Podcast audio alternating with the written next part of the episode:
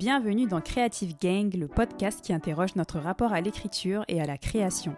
Je suis Awa Ndango et ma mission avec ce podcast est de proposer un espace d'échange autour de la création artistique et de l'écriture sous toutes ses formes. Parce que j'ai rencontré tellement de personnes qui ont des projets créatifs hyper stylés ou qui aimeraient explorer leur créativité mais qui n'osent pas se lancer. À travers les parcours de mes invités, j'espère te connecter à ta créativité, te réconcilier avec l'écriture et enfin lancer ou poursuivre ce projet créatif qui t'appelle depuis tant d'années. Ce podcast se veut interactif. À la fin de chaque épisode, je vous propose un thème d'écriture afin d'encourager la création et décomplexer notre rapport à l'écrit. Si l'envie vous prend de me partager vos écrits ou de vous faire lire à la communauté, inscrivez-vous à la newsletter, je me ferai un plaisir de vous lire et de vous partager. Bonne écoute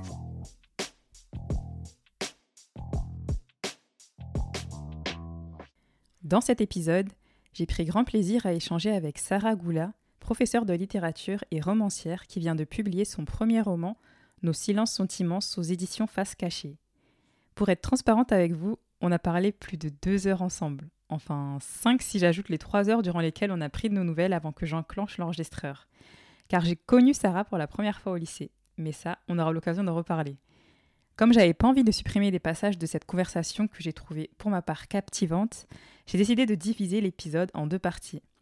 Et comme le soulignait très justement une amie à moi qui s'appelle Sarah aussi, j'ai plein de Sarah dans ma vie, ne pas couper au montage des éléments de cette conversation, c'est aussi laisser l'espace à nos histoires d'être racontées à l'état brut, sans que je ne décide de ce qui doit être écouté, comme cela peut être le cas dans des approches journalistiques. Parenthèse fermée. Pour cet épisode, avec Sarah, on a parlé de son amour pour les lettres et les langues qui traduisent une diversité de conceptions du monde, de ses expériences de professeur, comment elle a écrit son premier roman, et les thèmes qu'elle y aborde comme la place des silences dans la famille, le rapport entre le corps et l'esprit et les savoirs ancestraux. Enfin, Sarah nous rappelle combien il est essentiel de conserver l'héritage des belles traditions en laissant une trace écrite de nos histoires.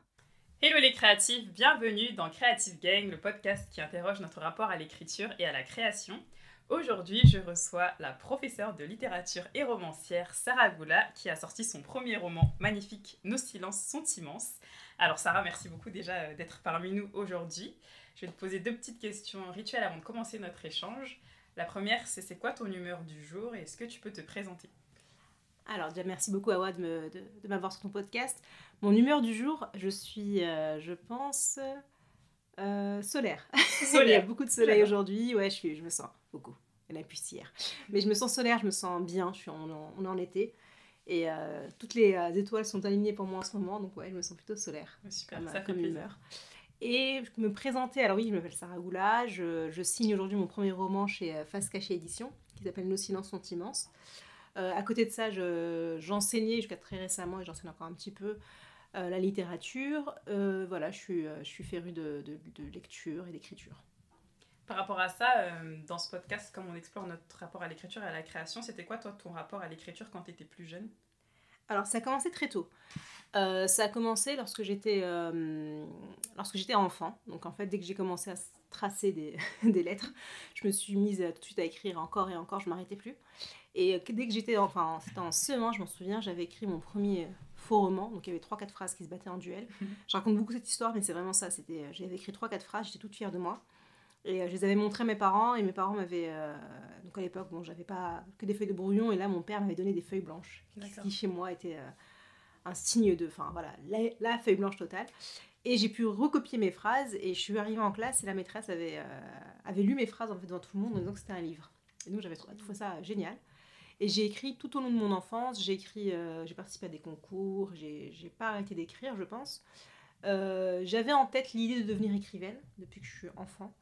Euh, c'est marrant parce que quand j'étais enfant, j'étais ancrée là-dedans, et puis en grandissant, ça s'est un peu, pas forcément perdu, mais je me disais, est-ce que je serais forcément la question de la légitimité, est-ce que je pourrais écrire? Mais c'est revenu ensuite, disons, autour de la vingtaine, je me suis un peu remise plus ou moins là-dedans.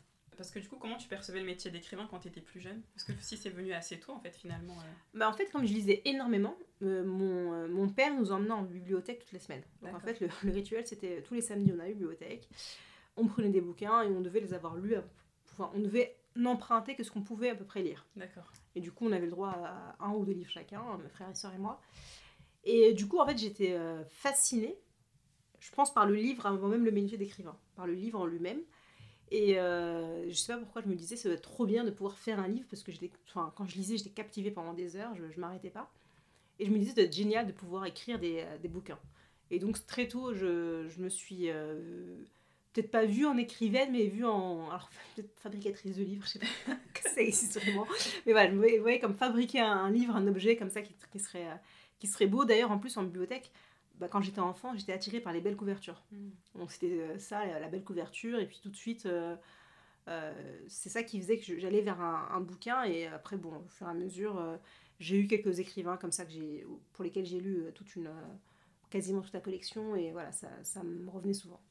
En fait, il faut savoir que oh, toi et moi, on s'est rencontrés pour la première fois quand on était au lycée. C'est ça. Donc, c'était vrai. genre- On se connaît depuis longtemps. Mais oui, c'était genre, il y a... franchement, attends. Parce que moi, j'ai eu mon bac en 2010. Je l'ai eu un an avant toi. Ah ouais, donc c'était... euh, C'était 2009, moi. Attends, non, 2000... Ouais, c'était il y a plus de 12 ans. C'est un truc de fou. Et, et c'est drôle parce que bah, on s'est perdu de vie entre temps, enfin chacun a, a mené sa vie et tout. Et, euh, et moi, je- pourquoi je, je tiens à souligner ce, le fait qu'on s'est rencontrés au lycée, c'est parce que déjà, tu étais rédactrice en chef du journal du C'est lycée. ça. Ouais, on était un lycée français qui avait un journal du lycée, Voilà. c'est important parce que c'est pas que dans les séries américaines. C'est. On était trop fiers. On sentait trop. On était trop fiers de nous. On était était les petits nerds qui avaient le petit C'est journal du lycée et tout. Mais franchement, tu faisais un superbe travail. Je me rappelle, t'étais.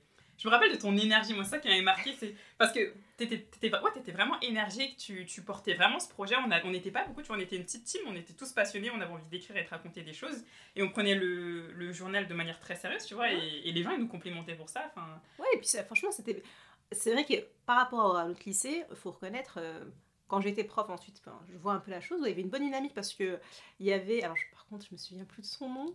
C'était le, le, le euh, documentaliste. C'était monsieur. Ah. ah, je me souviens plus de son nom. euh, non, c'est pas Luzo. Non, je dis n'importe quoi. C'est pas Monsieur Luzo. Non, c'est pas Monsieur. Non. Luzo. Mais bon, qui était, euh, qui était, enfin, qui était euh, extraordinaire parce que je sais pas si tu te souviens, nos réunions, on les faisait quand même à midi. Oui. Lui, c'est sa pause déj. Il nous soutenait. il nous soutenait. Genre, il avait son sandwich. Je me souviens bien. la c'est fin, ça, me marquait parce que je, je venais un petit peu avant vous. Ouais. Et lui, je sais que c'était sa pause déj, donc je devais, je devais aller le chercher en salle de prof. Et il était trop content de le faire. Ça, c'est trop mignon. Il était trop content de le faire. Donc franchement, mais ouais, mais c'était une, c'était une bonne dynamique qu'on avait. On est, comme dit, une petite équipe. Ouais.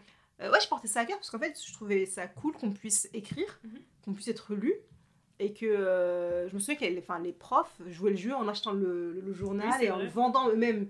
Ça, c'était un truc, euh, alors qu'on ne tirait pas beaucoup, hein. Ouais. mais, euh, mais les gens, même les lycéens le lisaient. Alors que c'était un Mais truc genre en mode.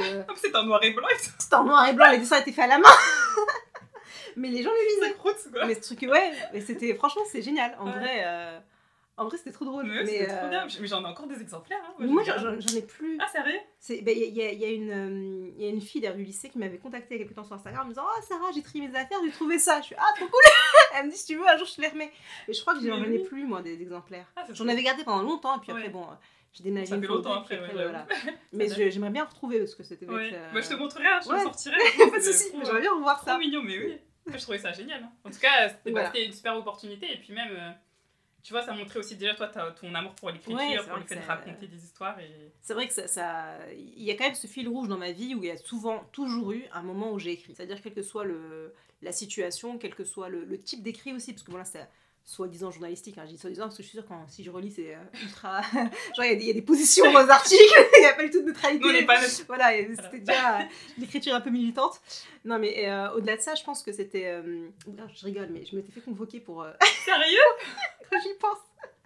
Je m'étais fait convoquer par la CPE parce que j'avais, je me- je m'en souviens ça, j'avais fait un article, on avait eu un truc genre bref de sécurité routière et ils nous avaient fait une sorte de, sais pas si tu te souviens, mais on avait un truc genre une mise en situation d'un- d'une voiture tonneau. Ah oui, oui c'était trop bien ça.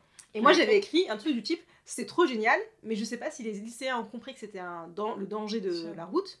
On a plus vu ça comme une attraction. Mais oui, c'était une attraction, c'était genre Disneyland. tout le monde voulait Ouais, le tu, faire. tu vas dans la voiture, tu tournes et tout. Tout le monde voulait le bien. Et je me fais convoquer en me disant ah oui c'est pas sérieux d'autre part Sarah parce que euh, euh, d'écrire ça c'était pas elle m'avait dit quoi elle m'avait dit euh, c'est irresponsable d'écrire ça et une association qui s'est déplacée pour euh, sensibiliser sur les trucs de la route et vous écrivez que les lycéens n'ont plus vu comme une attraction. Mais c'est la vérité. c'est la vérité C'était je me m'en souviens qu'on voulait faire deux fois c'était ah, c'est- voilà, je me suis fait ah je me suis fait tirer les oreilles Mais vraiment, elle m'a dit oui, ça, la prochaine fois, si ça continue comme ça, on lira vos articles. Elle voulu, faire, elle voulu censurer. Bon. Ah oui, carrément. Bon, après, c'est passé. Donc, euh, ouais, je disais ça, mais en vrai, c'était pour dire que toute ma vie, il y a eu ce fil rouge d'écrire, de, vouloir écrire encore et toujours, selon le, enfin, sur des formats différents. Et c'était des formats. euh, je m'étais essayé au format journalistique. Bon, j'écris encore au format très. Euh, ce que j'appelle administratif, c'est des, c'est des écrits euh, voilà, d'entreprise assez froids. Et euh, l'écriture de fiction assez pas mal traversée.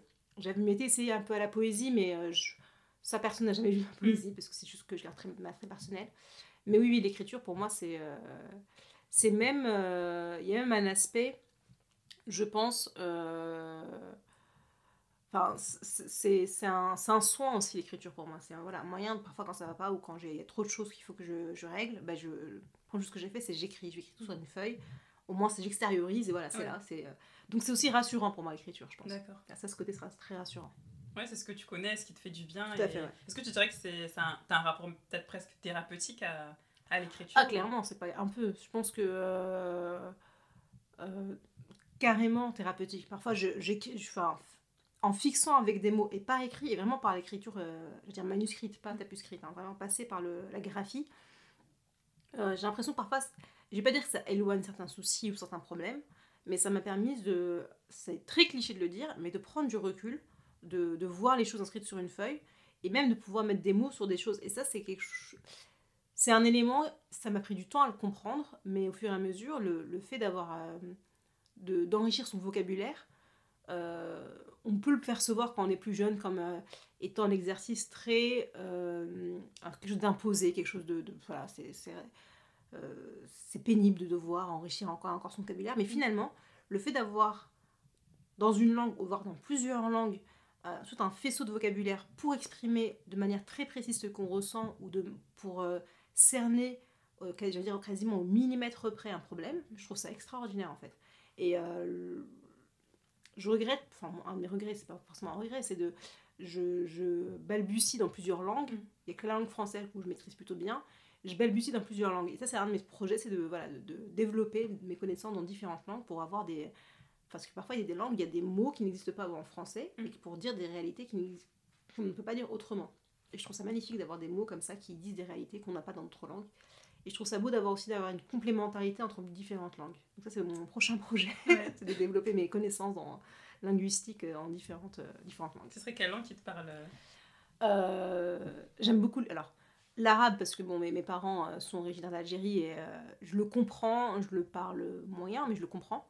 Bon, c'est du dialectal que je comprends, mais je trouve ça très, très beau. Euh, J'aimerais bien aussi, j'ai- toujours eu beaucoup d'attirance pour l'espagnol. Il y, a- il y a beaucoup de choses, notamment la poésie espagnole, j'ai- j'ai- ça m'a ça m'a tran- tr- tr- transcendé. Et euh, pourquoi pas l'italien aussi? Ouais, Très belle langue. Ouais, c'est une belle langue que j'entends. Après, d'autres. Alors, je suis dans des langues plutôt européennes parce que je pense que j'a- j'avance par petits pas rassurants. Mhm. Mais j'aimerais bien apprendre vraiment d'autres langues, euh, je sais pas, j'en sais rien, mais des langues qui, euh, que je ne soupçonne même pas en Mhm. fait. Et je trouverais ça beau de connaître d'autres. euh, d'autres manières de parler d'être Ouais. euh, voilà Mais c'est très bien ce que tu dis sur la richesse. euh, tu vois, quand tu dis que le fait d'en- d'enrichir ton vocabulaire, ça te permettait aussi de t'exprimer bah, de manière encore plus. euh, euh, comment dire Enfin, de manière plus, plus diverse et plus. euh, comment dire Tu as le choix de choisir aussi les mots que tu as envie d'utiliser pour euh, traduire ce que tu as envie de dire. Et euh, ça m'a fait euh, penser à en fait une, une intervenante qui avait fait une conférence un jour euh, quand j'étais étudiante et qui en fait son- son- ses parents sont anglo anglophones et quand elle était petite, elle, il parlait que anglais. Donc en fait, elle, elle vivait en France et elle n'arrivait pas du tout à s'exprimer en français. Et elle traduisait justement cette difficulté à, Mm. à, à te faire comprendre combien c'était difficile. Et puis même nous, on le vit nous-mêmes avec... bah, quand tu as des parents qui parlent pas forcément bien français ou que tu as des, gens de la des, des personnes qui sont expatriées ou immigrées, bah, c'est vrai que c'est... Tu vois, il y a même des personnes qui parlent plusieurs langues qui disent que c'est presque une autre personnalité en fait. C'est Ah, incroyable, je trouve ça trop beau en fait. Bah, rien que dans la formulation des phrases et dans les expressions. Moi, je... Alors, par exemple, la- le- l'arabe que mes parents parlent, euh, c'est une langue très imagée. C'est-à-dire qu'ils ont beaucoup d'expressions pour dire tout et n'importe quoi. Dans le quotidien, ça passe par énormément de métaphores. Enfin, c'est un peu... euh, Moi, quand je vais... euh, Je dis souvent ça, quand je vais au pays, ce qui me, ce qui me, ce qui me fascine, c'est les différentes strates dans ce qu'ils disent. C'est-à-dire qu'il y a ce qu'ils disent ce qu'il faut comprendre, ce qu'il faut Ouais. comprendre au-dessus. Et comme il y a plein d'images tout le temps pour plein de choses, en fait, c'est comme si on baignait dans une forme de poésie permanente. Et euh, c'est vrai que c'est une manière, du coup, de dire les choses différemment. C'est une manière de. pour. euh, je sais pas, pour, pour parler même du temps, de la météo, de, voilà, du, du- du quotidien, en fait. On va passer par certaines images. Et je trouve ça très beau, en fait. Ça, ça, ça dit vraiment une autre manière de concevoir le monde. Après, voilà, en français, moi, c'est. Voilà, il y a d'autres. euh, il y, a, voilà, il y a des formulations aussi, il y a des, il y a des choix de, de- de vocabulaire, il y a le choix aussi de, de la précision, je parle de la précision, donc de choisir tel adverbe, tel adjectif, tel... Et ça, je trouve ça aussi très beau, en fait, ça dit d'autres, euh, une autre manière de voir les choses. hein. Alors, tu es professeur de français depuis plusieurs années, tu aimes beaucoup les lettres euh, et les livres. Qu'est-ce qui t'a donné envie de poursuivre une carrière dans l'enseignement? Euh, Peut-être l'idéal de... Enfin, j'aime beaucoup transmettre, j'aime beaucoup euh, parler, peut-être aussi, c'est ça. Non, mais dans le sens où j'aime beaucoup euh, réexpliquer les choses. Ça, c'est quelque chose que, que je porte en moi depuis très longtemps. Euh, après, il faut savoir que voilà, j'ai un, père qui est professeur, donc ça a aussi peut-être beaucoup marqué dès mon enfance. Je, je me souviens de qu'il m'avait emmené euh, à plusieurs reprises euh, en classe, le voir enseigner. Peut-être que ça aussi, ça forge une sorte de modèle. Euh, euh, ça forge une sorte de modèle. Après, j'ai eu des très bons. Alors, j'ai eu des il très est, mauvais. il hein, Pardon, il est professeur de quoi? De mathématiques. Alors, rien à voir. Ouais. Mais, mais ça, ça a joué.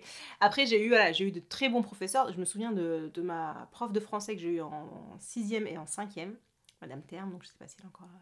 Je ne l'ai pas revue depuis. Dédicace. Voilà, petite dédicace. Euh, et qui était euh, fran- franchement une très bonne prof, très sévère, très très Mhm. sévère. Mais euh, je, je me souviens encore de choses que j'ai apprises avec elle, donc Ça ça, a marqué. Il y a des règles de grammaire, euh, je sais que c'est Madame Terme qui nous a apprises, donc voilà, je les ai- elles, sont, elles sont restées marquées. Euh, et donc, euh, donc tout ça a fait que je pense que ça m'a donné envie euh, de, de- d'enseigner. Après, je faisais la part des choses parce que j'ai aussi de très mauvais professeurs. Ça, ça existe aussi, c'est, c'est une réalité. hein. J'ai des professeurs qui, je pense, ne portaient pas ce métier en eux. Et ça m'a donné. Et alors, le fait d'aimer aussi la matière, ça, ça joue. Je pense que j'aurais enseigné. J'aurais eu à enseigner une matière que je n'aimais pas ou que, pour laquelle j'avais pas d'appétence particulière. Je ne pense pas que j'aurais aimé enseigner comme ça. La littérature, enfin, le- le- les, lettres, c'est quelque chose qui me tient beaucoup à cœur. Je trouve ça beau au-delà de, de la langue. hein, c'est euh, de donner un texte et de voir comment il est reçu. C'est vraiment ça qui est intéressant. Au-delà de ce qu'il a compris ou pas, non, c'est comment l'élève reçoit lui le texte. Ça, c'est ce qui me semble le plus important. Et du coup, tu as enseigné euh, à la fois en université, dans des collèges et des lycées. Tout à fait. Euh, Est-ce que tu trouves, euh, parce que ça fait plus de 10 ans du coup que tu as une carrière dans l'enseignement, Oui, ça a pris 8 ans en fait. Huit En ans, tout, ça fait 8 ans. ça fait 8 ans, est-ce que tu as observé euh, plus d'ouvrages, en tout cas euh, d'auteurs et d'autrices racisés Non. C'est chaud quand même. Non, après, j'ai une courte carrière, mais non. Non, peut-être. Après, c'est à nous de les insuffler. Moi, je, je sais que je, je- je choisissais Mm. exprès des, écrits, euh, des écrivains et des écrivains. euh. Parce que vous avez le choix de, du programme justement, enfin en fonction. Alors, des- ça dépend. Alors là, il y a une réforme en, en français, pour le bac notamment. Mais euh, il y a un programme qui est beaucoup autour de la littérature française classique, ce qui est bon, assez normal. hein. Euh, mais on a une liberté dans les lectures complémentaires. D'accord. Bon, tant que c'est justifié, tant que. Donc, euh, je me suis permise hein, souvent de, de- voilà, de proposer autre chose. Et c'est marrant parce que tu, que tu me poses la question. Je me souviens d'un exercice que j'avais fait avec une classe de, de seconde, avec deux classes de seconde. Euh, on allait aborder la poésie. Et euh, au programme, il y avait Victor Hugo. Donc, grosse sommité Victor Hugo. Mm. Et je leur avais dit, pour introduire le cours de poésie, que. euh, en fait, la poésie, c'est quelque chose qui fait un peu peur. Soit les, les élèves aiment, soit ils ne l'aiment pas. Ça fait peur parce que c'est pas de la langue qu'on parle. Souvent, en plus, quand c'est la langue classique, bon, déjà, c'est plus un vocabulaire qui est forcément usité. Ensuite, à côté de ça, c'est quand c'est en vers, ça fait, ça fait peur parce que voilà, c'est très cadré, c'est millimétré. Et c'est quelque chose, il y a une, énorme distance avec la poésie. On n'a plus trop ce rapport. Alors pourtant que, pourtant, lorsqu'ils écoutent de, la musique un peu partout, c'est une forme de poésie. Et je me souviens de leur avoir dit comme exercice de, de demander à leurs parents ou à leurs proches euh, de leur réciter un poème. Et souvent, en fait, les, les- les parents connaissent des poèmes. Il leur dit, peu importe la langue, Mhm. vous me sortez une poésie de vos parents, et l'exercice, c'est de venir faire un exposé, de dire quel poème votre parent a- vous a récité, et, et parce qu'ils pensaient que la poésie, c'était pour, voilà, personne n'en lisait. Et ils ont été, mais euh, ils ont fait l'exercice, et ils sont tous revenus. Alors, j'ai eu des langues, mais euh, quatre coins du monde, mais vraiment du Ah, quatre coins du monde. super. Et en fait, c'était extraordinaire parce que j'ai eu les parents après qui m'ont fait un retour en disant, euh, surtout des parents euh, immigrés, peu importe le, le- le pays d'origine, qui nous disaient c'est la première fois qu'on se sentait impliqué dans un devoir de français. Parce qu'habituellement, bah, le français, ça fait peur aux parents. hein. C'est la, c'est la matière où euh, voilà, c'est très académique, c'est très froid, c'est figé. Et on a l'impression que, alors, encore plus si on maîtrise pas la langue, que c'est pas une matière pour nous. Et là, les parents ont été ravis et les élèves ont été étonnés. Je me souviens d'une élève qui me disait euh, Moi, mon père, euh, quand je lui ai posé la question, il m'a regardé, il m'a récité un poème. enfin, non, alors, je crois qu'il était d'origine laotienne. Et elle me disait mais, mais jamais mon père m'a adressé de poésie. Je savais même pas qu'il en connaissait. Et il était trop content de me dire. Il m'a expliqué que c'était un poète. Enfin, l'histoire du du de la poésie. C'était un poème qu'il avait pris, appris lui-même à l'école quand il était enfant. Elle me disait, mais j'avais, je pensais qu'avec moi qui apprenais de la poésie à l'école, euh, à la fontaine, et que je récitais le soir à mes parents les fables. Et en fait, elle a été genre, euh, mais ça a été vraiment euh, quelque chose qui l'a, qui l'a beaucoup marqué. Elle me dit, je me rendais pas compte que la poésie c'était quelque chose de quasiment universel. Et ça, ça me rappelle, euh, j'ai préparé une fois euh, le concours de l'agrégation et je, je révisais alors, une dernière fois avant de passer l'écrit. Et j'étais dans un- une sorte de café euh, pas loin de la maison des examens. Et on avait euh, Mahmoud Darwish au programme. Et là, il y, a un- il y a un groupe d'ouvriers qui s'arrête, donc d'origine maghrébine, probable, d'origine maghrébine, ça c'est sûr, qui se retourne et qui commence à nous réciter du Darwish. Et c'était un matin, il devait être 7h30. hein. Ah ouais. On attendait que le, la salle d'examen ouvre, 7h30. Il nous récite ça et il nous demande. Et ça, c'est ça qui m'avait marqué et c'est ça qui, était à l'origine de cet exercice-là en fait. D'accord. C'était un an plus tôt. Et à ce moment-là, il nous avait demandé euh, pourquoi, vous, pourquoi vous lisez du Darwish? Et moi, je lui explique que je, que je passais le concours pour être professeur, etc. Et ils étaient étonnés. Ils me disent Ah, ils vous font lire du Darwish. Ils me disent Ah, mais moi, je l'ai appris quand j'étais euh, à l'école, euh, enfin, etc. Ah, il y a très longtemps. Et puis dans d'autres pays. Alors, il, parlait, euh, il me parlait moitié français, moitié arabe. Et pour me dire que voilà, il l'avait appris ailleurs, et que c'était pour lui inconcevable qu'on lisait du Darwish en, en France. Et euh, voilà, ça, c'est des choses qui, euh, qui, qui marquent. Et c'est ça qui était à l'initiative. Je me disais, en fait, je pense que chaque parent et j'en ai fait l'expérience moi-même avec mes, mes tantes en Algérie qui, qui sont très âgées. Chaque personne porte en elle au moins un vers de poésie. Ça, on peut faire l'expérience de se dire est-ce qu'il y a un, un vers qui vous a marqué Et puis, c'est peu importe la langue, il y a, il y a forcément quelque chose qui, nous reste en fait. Je pense que la poésie a ça d'universel. C'est un, tr- un très bel exercice, enfin, en tout cas que tu leur as fait faire, franchement. Et, euh, et c'est hyper intéressant ce que tu dis sur euh, le fait que les parents ils se sont sentis impliqués dans Ouais. des devoirs de français. C'est en fait dans un sens ça fait hyper mal au cœur parce que tu te dis il y aurait tellement moyen de faire plein de ponts en fait entre les cultures des, des élèves et malheureusement on est très figé c'est vrai sur. euh, Ouais, Parce qu'il y a- il y a encore il y a une forme de violence quand on reçoit des parents qui ne parlent, qui ne maîtrisent pas exactement, tout, enfin, totalement la langue. Euh, et il y a, je le vois souvent hein, quand, quand on reçoit des parents quand- avec leurs enfants, une forme parfois de chez les enfants, je vais pas dire de honte vis-à-vis de leurs parents, mais une gêne. Ils sont gênés que leurs parents ne maîtrisent pas une langue académique, enfin le français académique plutôt. Euh, ils sont gênés, puis ils sont, et puis il y a certains professeurs, faut le dire aussi, hein, qui mettent, qui en profitent, qui Ouais, prennent ça à un air de supériorité parce que, Madame, vous comprenez ce qu'on vous dit? Mm. Voilà, c'est très, c'est un orgueil. euh, ouais. Madame, elle a eu 15 vies avant toi. Ouais, ça. Je sais pas par quoi elle maîtrise de langue en plus toi tu. voilà, elle tu maîtrise, même elle pas, maîtrise de langue, euh, qu'elle a appris sur le tas, Mm. que voilà, enfin, c'est c'est une richesse dingue. Euh, on, on oublie beaucoup la, la violence de l'exil, on oublie beaucoup la violence de changer de pays, changer de climat, changer de. Enfin, ces gens-là, j'ai envie de leur dire, aller vivre sans rien connaître et sans ressources. Hein. Ça, c'est- le vrai Colanta. Ouais, non mais c'est Dans vrai. notre c'est- pays, aller éduquer vos enfants dans un pays dont vous ne connaissez même pas les codes, c'est énorme. Et euh, c'est aussi ça que je voulais dire à ces enfants-là, c'est de dire peut-être que vos parents ne parlent pas un français académique, euh, parfaitement euh, mesuré. Vous, vous le devez parce que vous êtes à l'école, mais euh, vos parents ont d'autres richesses. Et euh, faut pas, au contraire, pas avoir honte, mais aller se réconcilier avec ces richesses-là. Est-ce que tu as des étudiants ou des élèves qui ont su que tu as publié un roman récemment et ça a été quoi leur réaction? Oui. Alors ça a été assez étonnant parce que bon, j'en ai plein qui l'ont acheté déjà, qui, Super, sont procurés. Ouais. Et euh, le jour de- du lancement, j'ai même eu des étudiants. Alors une élève que j'ai eue a au collège, elle était au collège, qui maintenant est étudiante, qui est venue. Alors je ne l'avais pas vue depuis 10 ans, enfin, enfin 10 ans, j'exagère, 5-6 ans. Et euh, oui, oui, il y a eu, euh, j'ai eu beaucoup de soutien. Alors c'est vrai que j'ai un rapport particulier avec mes, mes, mes élèves et surtout mes étudiants. Alors mes étudiants, souvent, je les avais pendant 3 ans, ce qui est assez rare en université. Euh, sur l'université où j'enseignais, c'était souvent en TD. Et du coup, euh, je les accompagnais sur 1, 2, 3 ans. Donc euh, souvent, à la fin, on le connaît assez bien. Et, ils sont sous forme de groupe classe. Donc ça aide beaucoup à, à retenir les prénoms. Et, et en fait, finalement, euh, bah, souvent, je les, garde en contact sur LinkedIn, sur ceci, sur cela. Et c'est comme ça que la plupart qu'ils ont su. Et euh, non, non, il y a eu pas mal de soutien, beaucoup de lectures, beaucoup de retours. Et ça, ça m'a vraiment fait plaisir. hein. Mm. C'est c'est vrai que c'est particulier, mais c'est... euh, Non, ça m'a fait plaisir ce niveau-là. Ah non, mais j'imagine, c'est super que, bah, en fait, ouais, que vous continuez à vous suivre aussi après Oui. la période où tu les as. Bah, j'aime bien, surtout pour mes étudiants, j'aime bien voir un peu, euh, entre, j'aime pas dire ce qu'ils deviennent, mais un peu les, leur parcours de vie ensuite. euh, J'en ai qui me réécrivent, qui font totalement autre chose, qui me réécrivent une fois parce qu'ils ont besoin de ceci, ils ont Mm. besoin de cela, et ça me, ça me va toujours de leur faire, euh, voilà, de, de suivre un peu. Et puis c'est des jeunes adultes en fait, donc c'est Ouais. c'est très rafraîchissant aussi ce qu'ils apportent. On va revenir sur ton livre Nos silences sont immenses, qui raconte l'histoire d'une jeune fille, Zora, qui est venue au monde sans pleurer, mais dont l'existence est comme un grand cri, euh, comme tu le décris. C'est une benjamine d'une famille de neuf filles qui se découvre des pouvoirs de guérisseuse. Zora vit dans un village reculé dans l'Algérie colonisée et cette découverte va transformer son destin. Qu'est-ce qui t'a inspiré à écrire cette histoire? Alors, les sources ont été multiples, mais euh, comme j'aime le dire, pour ceux qui ont lu le livre ou ceux qui le liront, je spoil rien. le premier chapitre commence sur autre chose, commence sur un petit garçon. Et Zora est un personnage, enfin, le petit garçon va chez Zora parce qu'il a un souci. Et euh, initialement, Zora est un personnage secondaire. Donc, c'était pas sur elle que portait l'histoire, c'était l'histoire du petit garçon que je vais raconter qui n'a jamais été raconté. Mais euh, ce qui m'a ce qui m'a amené à ça, c'est que hum, en quelques années, J'ai dû me rendre en Algérie de manière assez régulière, très fréquente, plus ou moins fréquente, pour des événements heureux ou malheureux, donc des décès, mais aussi des, euh, des mariages. Et c'est des événements où en fait on, toute la famille est réunie.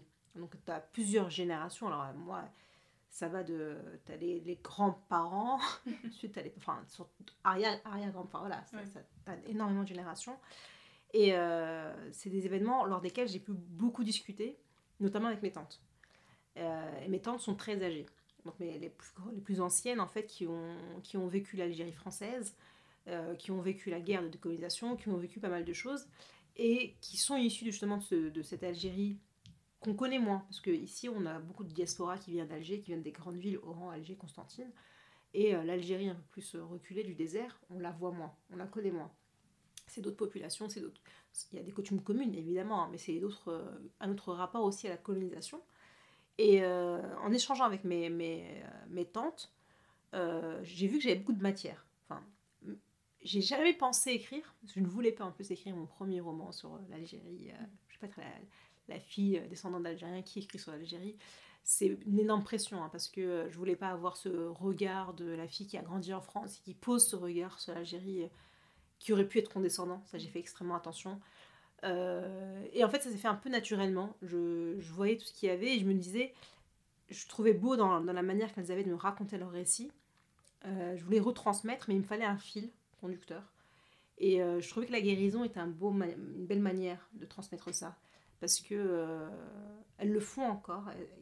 C'est quelque chose d'ancestral qui se transmet, vraiment. De, et c'est très. Aujourd'hui encore, hein, on va voir la médecine dite moderne, mais en parallèle, on continue à prendre des herbes, on continue à faire, à faire des, euh, des concocter des, euh, voilà, des, euh, tout type de remèdes, et puis ça, ça, c'est vraiment une vie parallèle. Et je trouve que dans cette guérison, il y a beaucoup de choses à dire.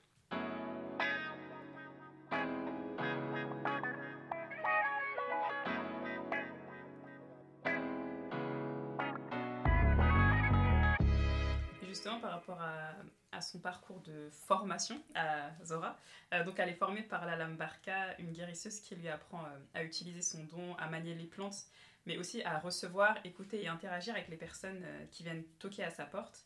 Car dans le non-verbal se cachent beaucoup d'indices sur les causes justement des maux du corps. Je vais, je vais citer un passage de ton roman que j'ai trouvé très, très puissant, très parlant. Tes mains doivent toujours être chaudes avant de se poser sur une peau pour élargir les veines. Ressens alors les pulsations qui animent le corps. Leur intensité te révélera la teneur de la vie menée par le patient. Peu de gens se connaissent réellement, c'est un apprentissage qui n'est plus guère transmis. Alors ne t'attarde pas trop sur ce que les patients te diront avec leur bouche. Écoute chaque parcelle de leur corps, sauf celle qui abrite leur langue bavarde. C'est une citation qui est pleine de sens. Et euh, ce qui me marque, moi, c'est euh, justement la déconnexion entre le corps et l'esprit. Le fait de ne pas s'écouter. Et euh, finalement, comme tu l'as dit euh, très justement euh, juste avant, c'est des savoirs ancestraux finalement que la Lambarka fait perdurer en formant Zora. C'est deux générations différentes et pourtant ce sont les mêmes remèdes qui marchent. Est-ce que tu peux nous en dire un peu plus sur ce lien entre le corps et l'esprit que tu abordes dans ton roman? Alors, ce, rapport entre le corps et l'esprit, c'est quelque chose que je, hum, entre guillemets, que je prends ici, dans notre société moderne, où, voilà, j'ai eu parfois un parcours de soins assez long, Et euh, autour de moi, je, vois, je perçois beaucoup ça où euh, on est dans le symptôme physique tout le temps. Et quand on creuse un petit peu, on voit qu'il y a quand même souvent un mal-être. Alors plus ou moins important, plus ou moins euh, ancré. Et c'est des choses que, pareil, donc quand je suis repartie en Algérie, euh, on dit souvent ça, on dit que, même ici de toute façon on dit, hein, qu'en gros pour guérir c'est d'abord dans l'esprit, qu'il faut d'abord guérir son âme pour espérer guérir son corps. Et c'est ce, quand je dis que peu de gens se connaissent réellement, on peut le faire l'expérience aujourd'hui, c'est-à-dire que c'est marrant d'ailleurs, la première question que tu m'as posée aujourd'hui c'était euh, dans quelle humeur j'étais. L'humeur, ça reste quelque chose à, la fois, si on prend le sens premier, hein, c'est quelque chose à la fois euh, de très, euh, de très corporel, puisqu'on parle des quatre humeurs dans le corps, mais c'est aussi l'esprit, c'est vraiment le lien entre le corps et l'esprit l'humeur.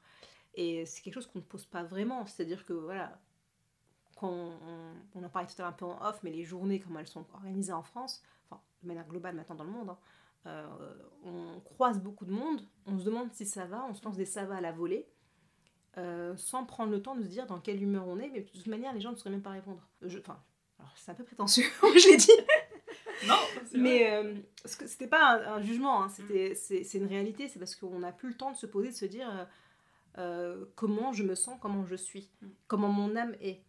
Et euh, quand, je parle, quand on parle de l'esprit et du corps, euh, ce que la Barka essaie de le bien expliquer à, à Zora, à la petite Zora, c'est de lui dire euh, les gens vont te dire des choses parce qu'ils pensent que c'est ça leur maladie. C'est vrai, quand on dit je suis malade, tout de suite on pose une sorte de voilà, j'ai la grippe, j'ai ceci, cela, sans savoir comment. Et l'un des mots, les, les grands mots du, du siècle, c'est comme le stress, la fatigue, les, les maux de dos. Enfin voilà, c'est vrai.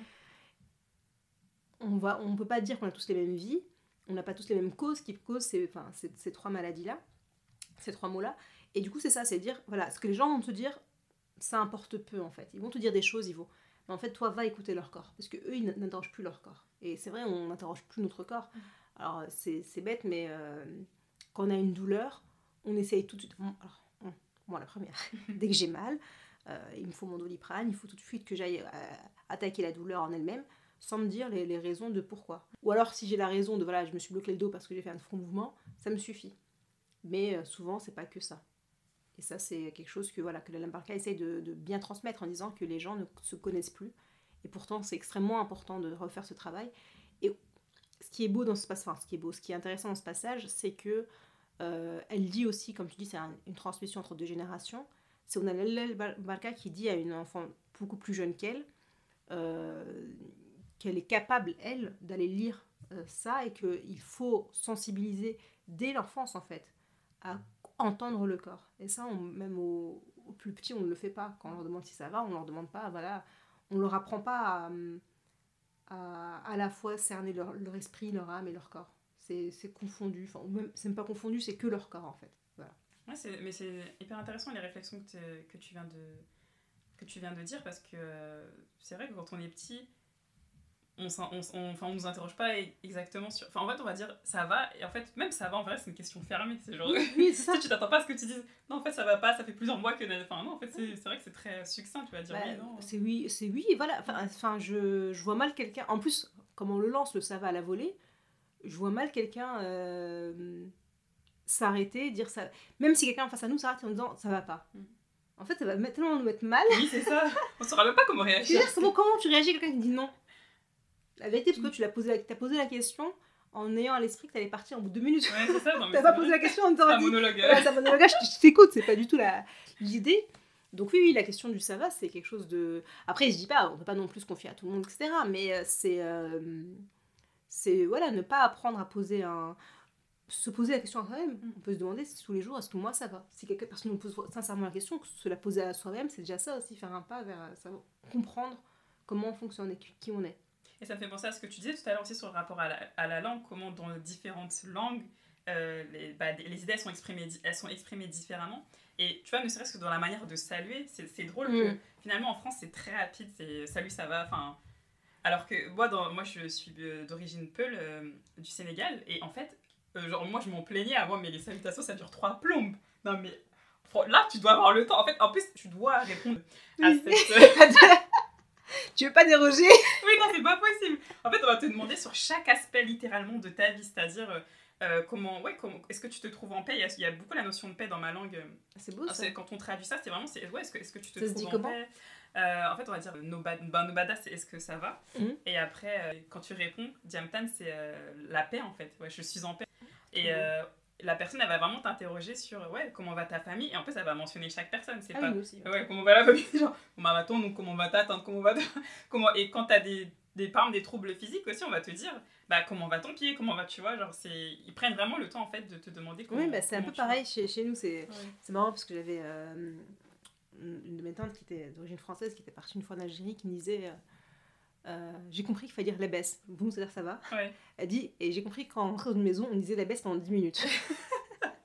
Mais parce que c'est ça. Quand tu rentres, c'est oui, comment tu vas, comment ceci. Et on t'interroge même sur le voisin. J'ai appris que Oui. ton voisin est tombé malade. Est-ce que ça va mieux? C'est vrai. Et là, c'est vrai. Enfin, Mm. aujourd'hui, euh, on t'interroge sur ton voisin. Enfin, personne. ne- Ouais. Enfin, je sais même pas comment, comment s'appelle mon. Enfin, si, ça va. Mais, Ouais. mais je veux dire, c'est tes voisins, t'as pas cette- ce rapport intime avec eux. Mm. Et c'est. euh, oui, je suis, je suis d'accord avec toi. Euh, c'est- ça paraissait long, ça paraissait. euh, voilà, c'était fastidieux. Mais en réalité, c'est, c'est extrêmement. Ça va lier une communauté, ça va lier des gens entre eux. Et c'est ce qui permet en paix, c'est vrai. De se dire que voilà, il y aura toujours quelqu'un vraiment prêt à écouter. Parce que quand on demande ça va pendant 10 minutes, là, on a l'espace pour répondre. Oui, c'est vrai. Alors que le salut ça va en 2 minutes, non, t'as pas forcément le- l'espace qui est accordé pour répondre à ça. Ça, je suis totalement d'accord. ouais. Ah, c'est ça, tu traces ta route et... Voilà. Merci, au revoir. Il y a des thèmes très forts qui traversent euh, la vie de Zora, donc euh, l'héritage à préserver, la crainte de l'oubli, les traditions. Et on sent, en tout cas j'ai beaucoup ressenti euh, l'importance du rôle des femmes dans cette transmission, dans ton histoire. Qu'est-ce qui t'a donné envie de parler de ces thèmes et pourquoi c'est important aussi pour toi de les mettre autant en avant? Alors, c'est des thèmes, il me semble, déjà universels, parce que euh, je ne suis pas la première, loin de à me poser la question, ni, la dernière. Mais je pense que ça qui est intéressant, c'est que chaque personne, à un moment de sa vie, je pense, se pose ces questions-là. C'est-à-dire que euh, après, une fois qu'on a passé l'adolescence, euh, où voilà, on, on se révolte, on a l'impression de découvrir le monde, on, est, on, a, on a une forme d'orgueil, mais d'orgueil innocent à l'adolescence, qui est même très, très rafraîchissant. Quand on commence un peu plus à entrer dans l'âge adulte, là, on essaie de faire un peu le tri de qu'est-ce que j'ai reçu, qu'est-ce que j'ai reçu de bien ou de moins bien. Euh, souvent, bah, ceux qui essayent de, se reconstruire, c'est voilà, à l'âge adulte, on commence à se dire euh, sur quoi il faut que je prenne de la distance, sur quoi je dois, conserver. Et euh, souvent aussi, quand on, est petit, on a ce truc de voilà, les traditions des parents, voilà, c'est lourd.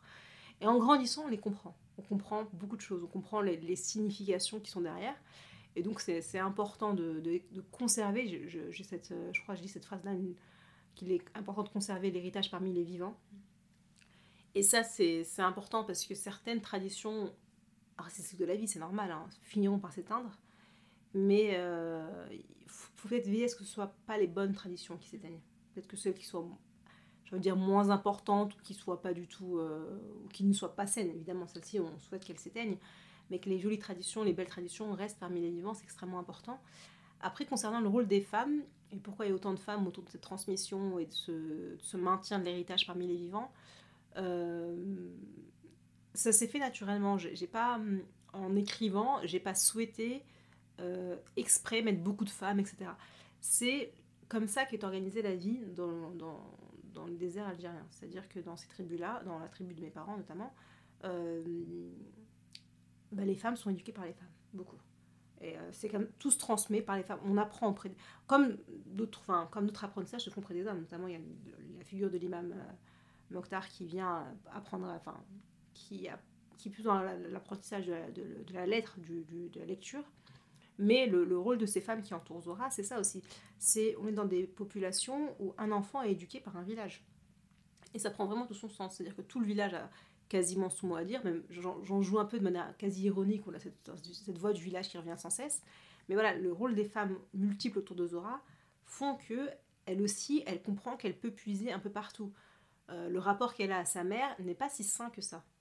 Il est très complexe parce que déjà sa mère la rejette un peu au début, puis elle comprend que euh, sa fille est une bonne guérisseuse, donc sans, trop en révéler, elle se dit bon bah je vais peut-être pouvoir en tirer quelque chose. C'est toujours très ambigu la relation qu'elle a avec sa mère. Et Zora prend de différentes femmes en fait. Elle prend de différentes figures, pas que femmes d'ailleurs, mais elle apprend de différentes figures et c'est là qu'elle se recompose son propre héritage finalement. Parce que même de la lame barca, elle, apprend beaucoup et puis il y a une limite au bout d'un moment. C'est ça qui était intéressant à, voir. Mais c'est intéressant ce que tu dis justement sur... Euh, en effet, tu décris dans, cette histoire aussi la complexité des euh, liens familiaux, euh, notamment à travers le personnage de la mère de Zora qui déjà, elle aurait préféré avoir un garçon et qui déplore justement le physique fragile de Zora, en tout cas au début, au début du roman, contrairement à ses sœurs robustes qui, elles, travaillent la terre. Et c'est vrai qu'elle manifeste un intérêt quand elle se rend compte que voilà, tous les habitants du village il, il loue les qualités de guérisseuse de sa petite fille. Euh, quand tu as imaginé cette histoire, est-ce que tu envisageais déjà de donner une place importante à la famille et quelle dynamique tu voulais mettre euh, en avant? Alors, euh, dans la première version, parce qu'il y a un premier jet, donc j'ai expliqué tout à l'heure, c'est que le, personnage de Zora était secondaire, donc sa, sa, vie était résumée en quelques, en quelques pages, résumé sa vie pour revenir. Et le, le, seul personnage qu'il y avait dans ce premier jet, c'était le personnage de la mère, qui n'avait même pas de prénom, qui était juste appelée la, la femme maudite. En fait, voilà, je, résumais ça. Ça faisait un peu conte, ça faisait un peu. Et euh, en fait, la complexité des liens familiaux était nécessaire à mettre en place. Quand j'ai commencé à développer cette, cette histoire-là, euh, c'était nécessaire d'avoir une famille pas simple, parce que Zora non plus n'est pas, n'est pas lisse. Hein. C'est pas un personnage très lisse, c'est pas un personnage tout blanc, tout noir. C'est plus complexe que ça. Et euh, il y a une réalité. À partir du moment où on parle d'héritage, de transmission, à partir du moment où on parle de, de construction de soi, parce que c'est un récit initiatique, euh, on ne peut pas naïvement considérer... Il existe des magnifiques familles où tout va bien, ça existe heureusement. Mais c'est vrai aussi qu'il y a des complexités dans une famille, il y a des rivalités entre frères et sœurs parfois, il y a des rivalités même parfois entre parents et enfants, ce qui peut être plus complexe à comprendre. Euh, et là, même chose, on est dans une... donc la mère de, Zora, Salma, c'est quand même une femme qui euh, aimerait un garçon après huit filles après neuf filles, enfin voilà, elle a énormément, j'appelle ça d'ailleurs une portée de louve, mm. au bout d'un moment, voilà, elles sont là, elles sont nombreuses, heureusement elles sont fortes, donc elles peuvent travailler dans les champs, elles sont utiles en fait, elle les voit comme étant utiles, mais elle veut ce garçon. Et elle se termine non seulement avec une fille, mais en plus avec une fille fragile, donc voilà, double, rien ne va. Et, euh, et c'est ça qui, que j'ai voulu aussi mettre en évidence, c'est que voilà, c'est pas forcément facile dans les familles, mais euh, ça, c'est formateur. Ça, ça part de ça, ça part dans l'initiation de, Zora. Alors, ton livre s'appelle euh, Nos silences sont immenses et je le trouve euh, vraiment parlant ce titre.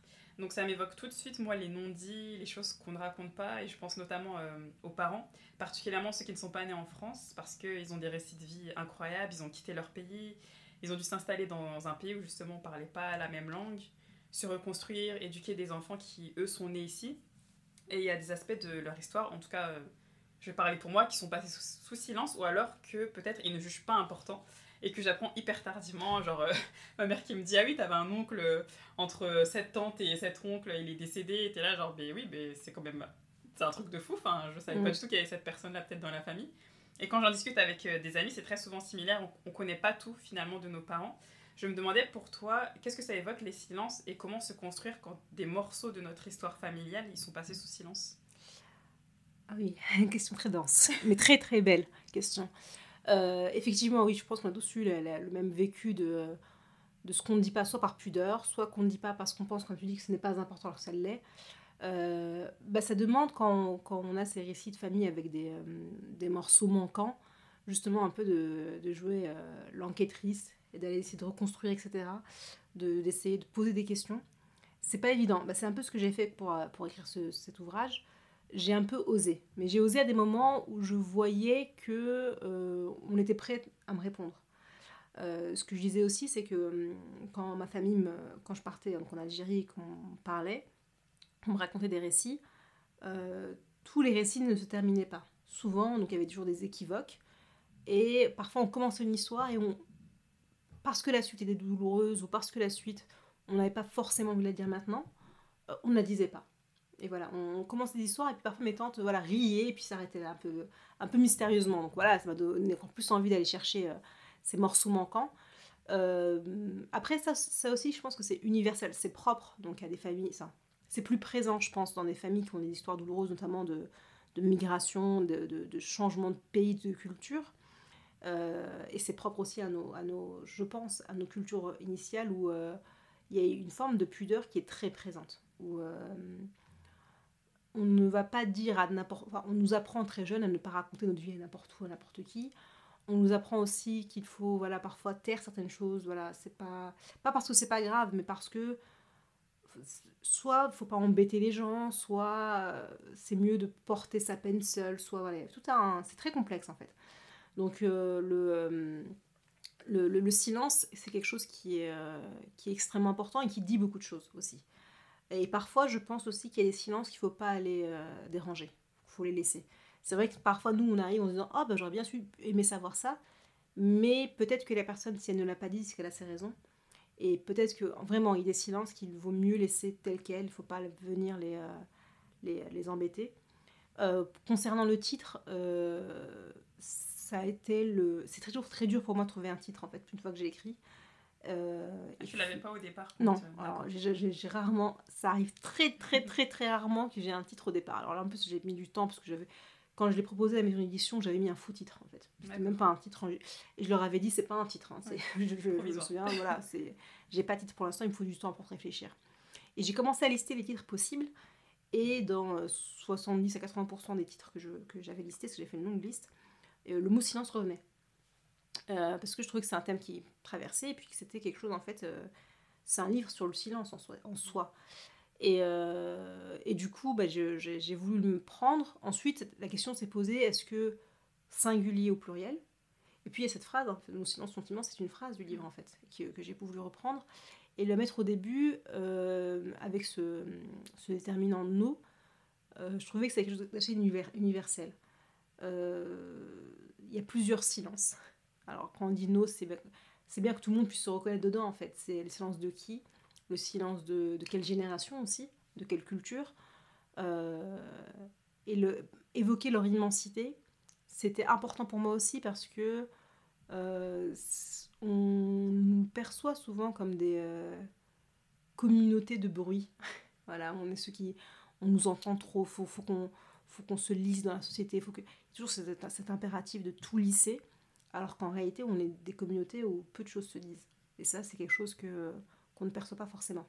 Et donc le, le personnage de Zora, c'est vraiment, je veux dire, euh, il cristallise euh, réellement et totalement toute cette, euh, cette question du silence, puisque voilà, elle naît, comme tu disais tout à l'heure, elle naît dans un silence qui fait peur d'ailleurs.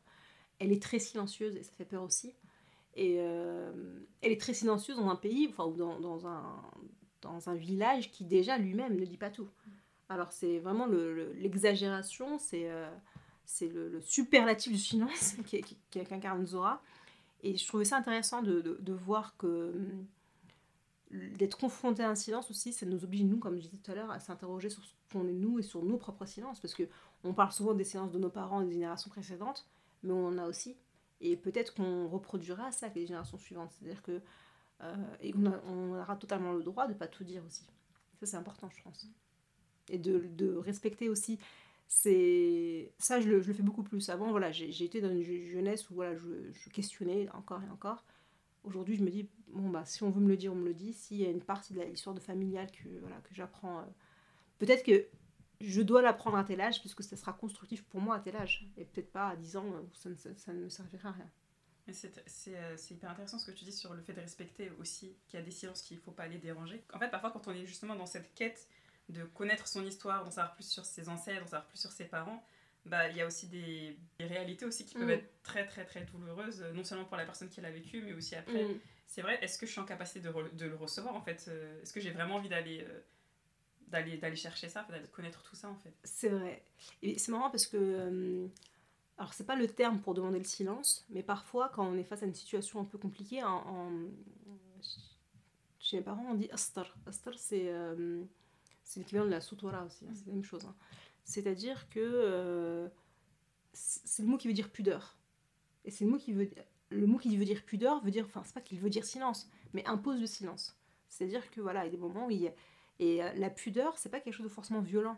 La pudeur, c'est parce que bah, il y a une part d'intimité dans le silence qu'on devrait respecter parce que, euh, encore une fois, je peux le comprendre, hein, quand, quand, on cherche son identité, notamment quand on a une histoire un peu complexe entre deux pays, quand on essaie de savoir qui on est, quand on essaie de construire voilà, son image, on, a besoin d'en savoir au maximum. Et souvent, parfois, dans un extrême, quand on veut revendiquer une origine, on a besoin de tout savoir, de montrer qu'on maîtrise, comme pour faire allégeance, pour dire voilà, j'ai pas trahi, je connais tout.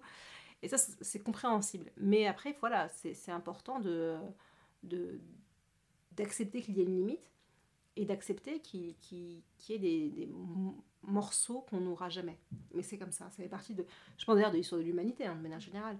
Mais euh, il y a des silences qu'il faut, voilà, qu'il faut vraiment, quand je dis ne pas y déranger, ça, fera, ça peut faire mal. Ça aussi, c'est accepter que face à soi, on, est- on a une personne qui a eu son vécu, qui a, qui a et euh, accepter qu'elle dise ce qu'elle a envie de dire aussi, et ce qu'elle était, ce qu'elle a envie de taire. Ça, c'est important, je pense.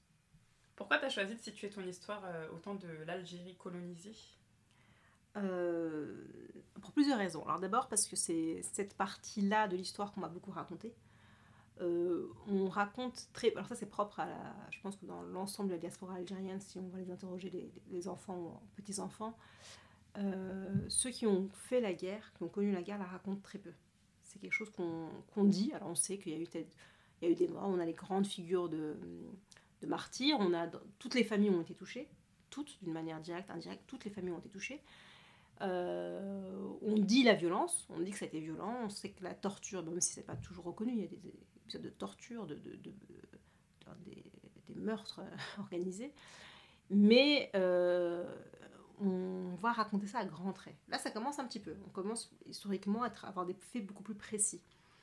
Euh, parce que, voilà, cette génération qui ont fait la guerre commence à vieillir et commence, elle aussi, peut-être à vouloir laisser un peu plus de choses. Et justement, d'elles-mêmes, elles sortent de leur silence. Mais la période qu'on raconte, enfin que moi du moins on m'a beaucoup raconté, c'est la période coloniale. C'est euh, cette période où voilà, il y, avait, alors et surtout, il faut bien comprendre est dans, dans un village en Algérie, donc on est à bord du désert.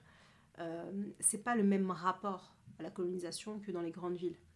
Euh, évidemment, on est dans des dans des, dans des lieux où les terres ont été confisquées. Ça, il n'y a, a pas de débat là-dessus. Les terres ont été prises, elles ont été volées.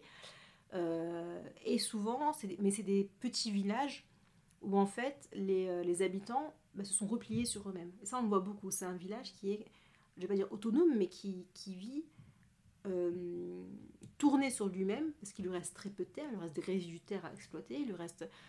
On le voit, la plupart des personnages, il n'y a pas de personnages extrêmement riches hein, dans, le, dans, le, dans, le, dans, le roman.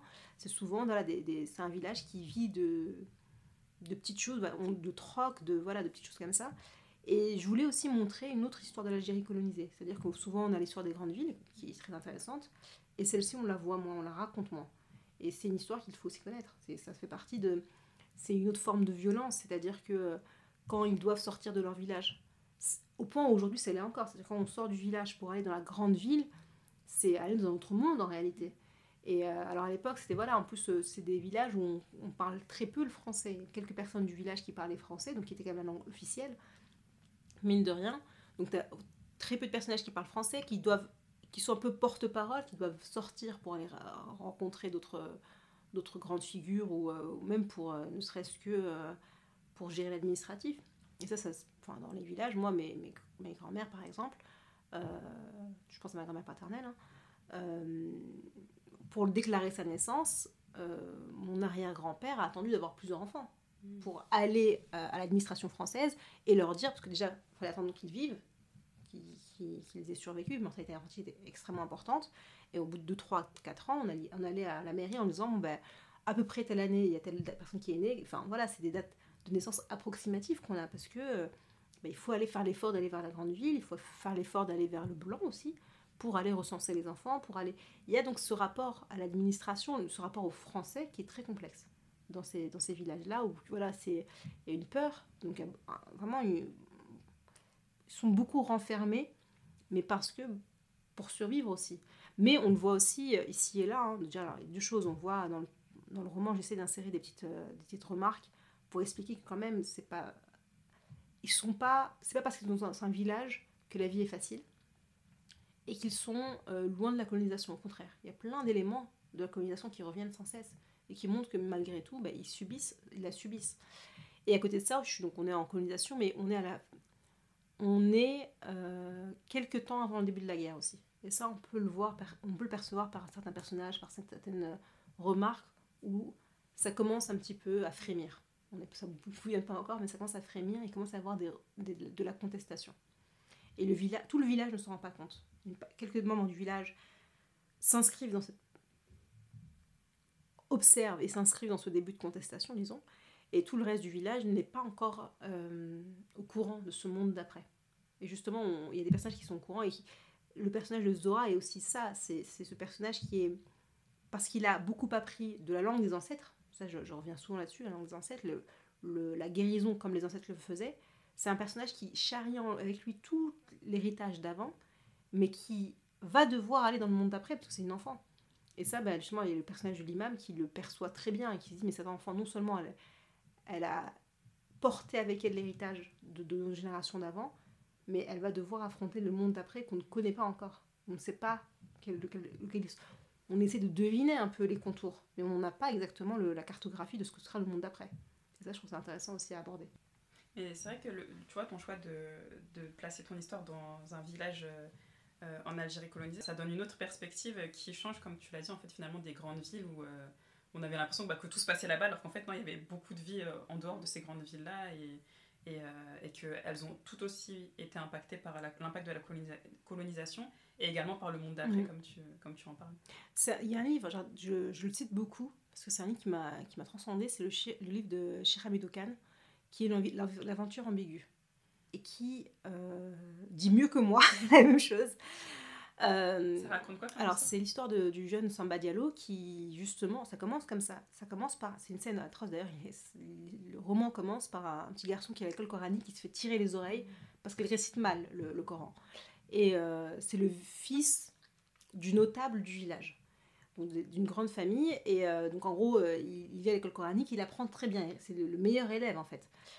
Et il y a le blanc qui arrive. Alors, c'est un village, il y a le blanc qui arrive. Et il y a le blanc qui arrive avec son école de blanc. Et la question se pose, est-ce qu'on doit envoyer les enfants à l'école du blanc ou non? Est-ce qu'il y a une sorte de réunion dans, le village et on se met d'accord pour envoyer le petit Samba Diallo en se disant, déjà c'est le fils du notable, et s'il survit lui, on pourra envoyer les autres, et puis de toute façon il faut qu'on ait un test, etc. Enfin, c'est très complexe. Tout ça pour dire, dès le titre l'annonce, hein, une aventure ambiguë, c'est que ce Samba Diallo, il va progresser entre deux cultures. Euh, donc entre la culture traditionnelle et entre la culture de l'homme blanc. Il va avoir deux savoirs.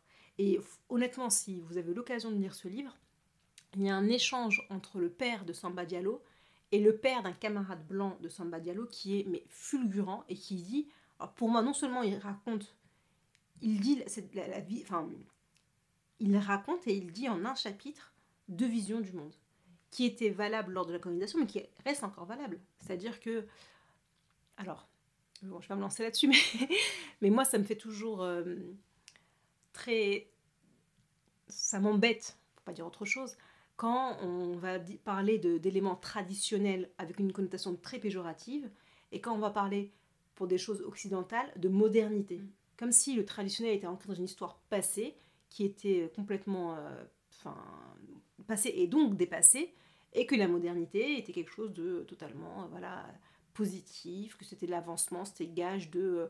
de euh, enfin, gage d'évolution. Voilà. Il y, a- une vision comme ça où voilà, on est dans l'évolution parce qu'on est dans la modernité. Euh, souvent, quand on va analyser des, euh, des phénomènes dans des sociétés euh, africaines, asiatiques, on parlait euh, de, euh, de combats ou de, voilà, ou de combats entre, dans ces villages, ces jeunes qui sont déchirés entre tradition et modernité. Ouais, non. Il y a pas de- Ça ressort toujours. alors que c'est pas la question, c'est qu'ils sont pas traversés entre tradition et modernité. En fait, c'est pas. Alors, en, en soi, c'est pas faux. C'est les termes qui sont employés qui sont problématiques et la connotation qu'ils comportent. Ils sont déchirés, ils sont tiraillés entre deux visions du monde. Ça, c'est totalement vrai. Ça, on va pas. Voilà. Mais c'est les mots qu'on va employer pour le dire qui sont, posent problème. Parce que d'un seul coup, immédiatement, on va poser la tradition du côté du, du mauvais. Ouais, Il y a tout de suite une hiérarchie en fait finalement. Tout à fait, entre- qui est établi. Donc, mais vraiment, si, si vous avez l'occasion de lire ce livre, qui est, mais, euh, c'est un court roman, et euh, alors ça devient très philosophique au bout d'un moment, mais c'est, bah, je l'ai lu et relu et relu. Il est fulgurant. Il est fulgurant parce que on le lit et ce, ce chapitre notamment de, de, euh, entre les, les deux pères. Pour moi, il, il est fondamental pour comprendre aujourd'hui. Et en fait, si il était vraiment lu encore aujourd'hui, si- je pense que ça apaiserait aussi les relations, parce qu'on pourrait mieux comprendre l'autre et euh, se comprendre soi-même aussi, donc ça c'est important. Euh. je pense que c'est vraiment une... Si, j'ai un conseil lecture, ce serait celui-ci. Je me le note aussi alors. Ah non mais vraiment euh, fulgurant, fulgurant. Et, en plus, bon, Shirami Dukan, c'est pas n'importe qui, hein. c'est un grand monsieur et son écriture est dans un français magnifique. Mais vraiment, c'est pas un livre traduit, c'est un livre qui est écrit en français. Donc c'est important de, de, le souligner aussi. En parlant d'écriture magnifique, euh, justement, je t'en parlais tout à l'heure en off, euh, je faisais mon fangirling. Mais en fait, dans ce, dans ce livre, moi j'ai été marquée par la, la, beauté de ta prose. Vraiment, c'est c'est très imagé, comme tu le décrivais tout à l'heure. C'est euh, beaucoup de, des leçons de vie en fait qui sont données avec, avec bah, beaucoup de poésie, beaucoup d'images, beaucoup de métaphores. Et en fait, tout à l'heure, tu me disais que tu avais vraiment essayé de retranscrire euh, justement ce qu'on retrouve dans la langue que tu parles, donc dans le dialecte euh, algérien que tu parles, euh, d'essayer de le rendre, de rendre cette poésie-là en français et que tu voulais, que c'est pas forcément la manière dont tu écris d'habitude, mais que tu voulais tester autre chose. Est-ce que tu peux nous en dire plus? Oui, alors c'est vrai qu'habituellement, j'essaie d'être un peu dans la poésie, mais pas à ce point, pas comme ça. Et c'est un livre qui emprunte pas mal de codes au conte. Donc il y a un peu ce côté que j'avais jamais testé. Honnêtement, j'ai jamais écrit dans, dans, le registre du conte.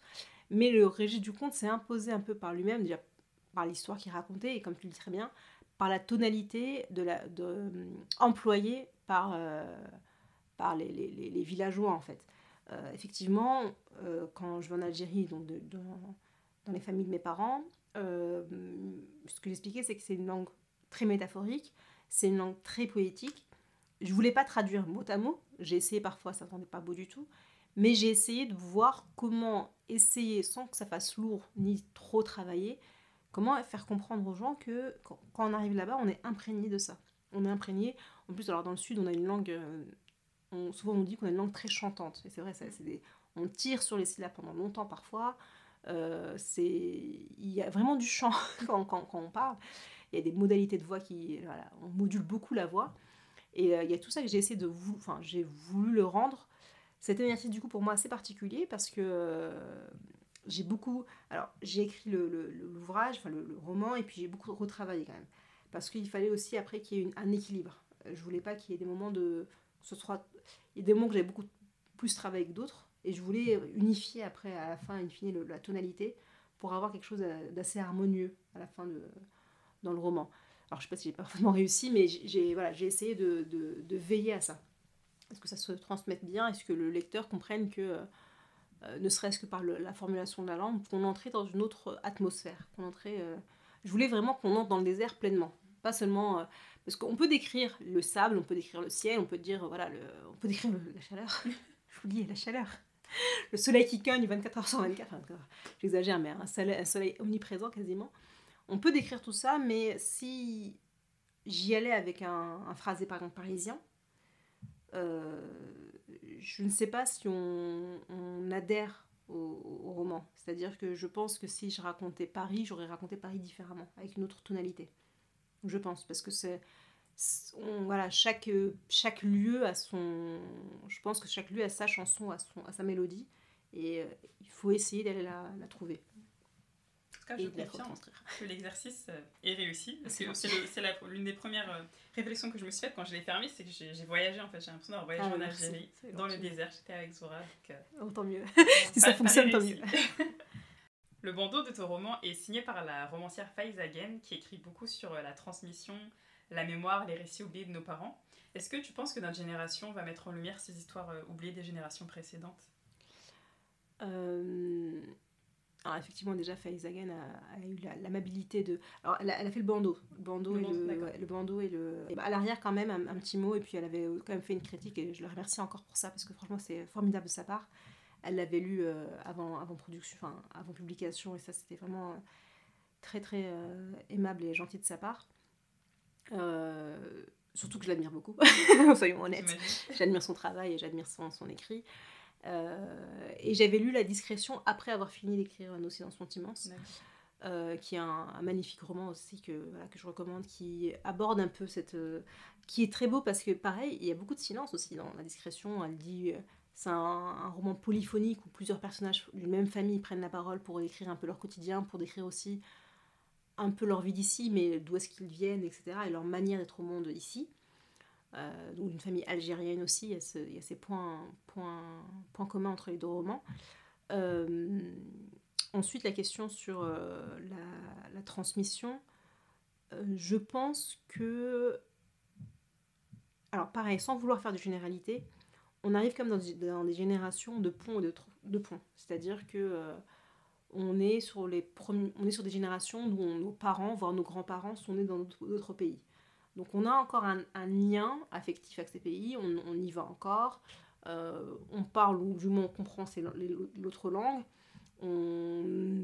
Peut-être qu'on a 60-50% des traditions qu'on connaît encore, mais euh, laisser une trace écrite, je pense, c'est important parce que cette génération, ces premières générations qui sont venues, toutes n'ont pas écrit, toutes n'ont pas eu accès à l'écriture, à l'écriture notamment en français, ça c'est important. Euh, et ce serait horrible. Je pense qu'il n'y a rien de plus dramatique, j'en pleurerais si on les oubliait. Pour euh, tout ce qu'elles ont fait, tout ce qu'elles ont. Euh, c'est pour ça aussi que le, roman de Faizaga, La discrétion, il est, je le trouve sublime pour ça. le, mot, la discrétion, ça, là, ça renvoie à ce qu'on ne dit pas encore, à, ce que, à ces personnes qui s'effacent tout le temps. Qui, et alors, elle met en évidence notamment le personnage de la mère de famille. Et je trouve ça extrêmement important parce que euh, ce qu'on les mamans, comme on les appelle, les mamas, les, euh, souvent elles sont dans une sorte de silence et on a l'impression que parfois, hein, quand on grandit un peu, euh, ah, elles comprennent rien. non, elles ont compris beaucoup plus de choses que nous. elles ont traversé beaucoup plus de choses que nous. Mais elles n'ont pas tout dit. Et elles ne, peut-être n'écriront jamais. Peut-être ne témoigneront jamais ou très peu, ou ne serait-ce qu'à leurs enfants. Et euh, ce serait horrible de les oublier parce qu'elles ont fait des sacrifices énormes. Mais je pense que c'est colossal. Les sacrifices qu'elles ont faits sont, sont colossaux. Et euh, leurs histoires sont magnifiques. Et ce serait horrible d'oublier en fait tout ce qu'elles ont traversé. Euh, et ce serait horrible que voilà, dans deux, trois générations, des personnes se disent d'origine, je sais pas moi, algérienne, tunisienne, sénégalaise, malienne, et qu'elles n'aient quel est ce rapport à ce pays d'originaire quasiment comme une, comme une légende, comme un mythe, qui n'est plus de, qui ne savent, qui n'est plus accès à une forme de réalité, à ce que ces personnes ressentaient, à ce qu'elles ont vécu. Et ça, c'est, je trouve ça important de peut-être de vous essayer de retranscrire le plus humblement possible, mais même si ça ne fait que 2, 3, 4 romans, même si ce n'est que des bribes, vaut mieux avoir des bribes que rien du tout en fait. Et ça, je pense que c'est un. Donc voilà, j'appelle d'ailleurs toute personne par ça, mais toute personne qui, a envie d'écrire, qui a ce besoin d'écrire, euh, bah, d'écrire en fait. Parce que euh, il faut que ça reste. Je vous avais prévenu, cet échange est vraiment captivant et Sarah a l'art d'ouvrir plein de réflexions sur des sujets qui vous feront, j'en suis sûre, cogiter. Je vous donne rendez-vous la semaine prochaine pour la suite de l'épisode. Sarah y rend hommage à ses grands-mères et c'est super émouvant. Elle nous parle plus en détail du process créatif lié à l'écriture de son roman et de la poursuite de la carrière de ses rêves. À très vite!